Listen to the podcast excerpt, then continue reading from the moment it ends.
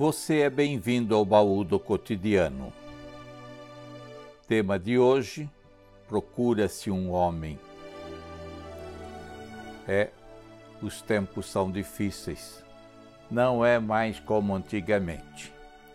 Respostas prontas, rasteiras e saudosistas têm muito de desânimo e desapontamento e pouco de discernimento. De fato, os dias têm sido difíceis, confusos e agitados, controversos. Há muita polêmica e escassa credibilidade, suspeita e contestação para todo gosto. Dificuldade de todo tamanho, de todo sabor e jeito tem dividido amigos, irmãos e fé, e não falta quem não queira pôr lenha na fogueira dando seu pitaco sempre há alguém que reage. Homens das letras e contas, sapato bico fino de verniz, calculadora financeira na mão, parece até que ele sabe muito. Com ares de piedoso cristão, faz seu contraponto citando as Sagradas Escrituras, Gênesis 41. Sete são os anos das vacas magras e sete os de gordas vacas Enfático prossegue: Vivemos tempos de vacas magras. A fome já se espalha por muito tempo. Vaca gorda nem no açougue pilheria da poltrona. Aparentando desatenção, sossegado como quem cochila à sombra do jiquitibá, toma o boi do pensar a unha ou da botina. Enquanto conta o gado e sem nada falar, matuta e risca com carvão na tábua cada cabeça de gado que passa na porteira do curral. Cada risco na cancela, uma cabeça de boi que conta. Peso diferente, diferente valor tem cada animal que passa. Há bezerro e boierado, gordo e magro, touro e vaca leiteira com cria, passam na porteira e vão para conta. Religioso afeito, embora não erudito, versado nas narrativas sagradas do começo das coisas do Gênesis, crédulo, pensando em silêncio, segue seu pensar de homem experiente na vida que vive. Enquanto há carvão para riscar, risca, arrisca e solta o verbo. Sete eram os anos, gordas e magras as vacas raquíticas e queimadas pelo vento leste as espigas. Grãos granados, espigas graúdas e trigo havia no sonho de Faraó. O sonho era do rei do Egito, mas também é nosso e de todos os brasileiros. José é apenas um copeiro que vislumbrava e interpretava os tempos que lia. Ganha lugar de fala e lança luzes sobre os escuros segredos que perturbavam o rei. Ergue a voz e fala, porém não fala de espigas granadas, nem de vacas gordas e magras, não de nelores e guzerás, nem de leiteiras holandesas malhadas pastando à margem do Nilo, entre juncos, juntas de feias, magras e famintas vacas, como sonhou Faraó. Antevendo tempo, circunstâncias e atitudes diversas e diferentes, previu dificuldades que naturalmente se intercalam nos tempos que se alternam, como se intermeiam os mandatos de governantes todos, também de reis e presidentes. Era de circunstâncias e modelos econômicos que fala e que só sabe a decisão mudaria o futuro do Egito. José tentava com ênfase, credibilidade e clareza mostrar.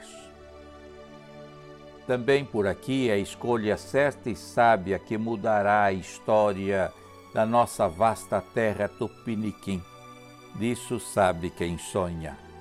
O povo precisa de sabedoria e discernimento só sabe a decisão muda esse Brasilzão de todos nós e de tantos Brasis, de terras dominadas e indomáveis, molhadas pelo Atlântico e cercadas por tantos vizinhos.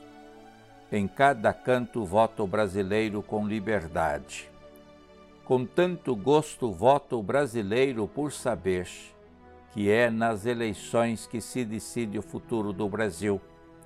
Nação festiva e hospitaleira, nação de todas as cores e gêneros. Brasil de tanta terra amiga, de senhores feudais, de almas escravocratas e escravizados pais de filhos, sonhadores com sonhos de liberdade, oportunidade e pão. Todos são donos do igual direito de escolher o destino dos homens, do pão, da terra, da água, da vida e da morte. Qual mineiro há quem de tudo desconfia? Poucos aprendem com naturalidade a importância da natureza verde pulmão. Muitos, com os maus ensinamentos, manhas e espertezas, arrastam gotas de sangue da história nas mãos e no coração um desejo. Uns, o desejo de domínio ditador que oprime, sacrifica e mata. Outros anseiam com fome, desejam comida na mesa e saúde, filhos na escola, livres, sadios e sábios, famintos de saber. De uns e outros são fortes os sonhos Uns sonham dominar, outros sonham com a liberdade sonhada pelo Eterno no Éden criado, feitura de beleza de jardim verde, folhagem e multicoloridos animais que alimentam a vida de esperança, que se faz de tanto fazer e ver, esperançar. Toma José a palavra. O sonho é um só de todos nós, a escolha é que é diferente. Deus, na sua graça, alimenta bons e maus. Está presente em todos e com todos, em todos os tempos, de fartura e escassez em todos os lugares, sempre. Agora, Faraó, prosseguiu José em papo reto Escolha um homem inteligente, sábio e prudente. Verso 33. Que recolha víveres, que reserve colheita, que estoque trigo, que armazene nas cidades. Tudo lhe será reserva especial para que o povo não passe fome. E em reta resposta respondeu Faraó José: o homem escolhido é você, visto Deus lhe ter feito saber tudo isto. Você é o homem eleito e nomeado para administrar sobre toda a terra do Egito. Verso 41. Ele pôs no dedo um anel, era seu gesto singular de posse e confiança. Estamos às portas do segundo turno das eleições. Temos vivido tempo de tumultuado vozerio diverso e confuso. Atravessamos tempos de águas agitadas e armas escusas. Que Deus nos ilumine. A hora é fulcral. A fome chegou sobre o Egito. A fome também nos avizinha Muitos nas grandes cidades e no interior se servem de dejetos. Do lixo do caminhão coletor se alimentam muitos. Diante da urna, a Deus a nossa mais piedosa e sincera oração.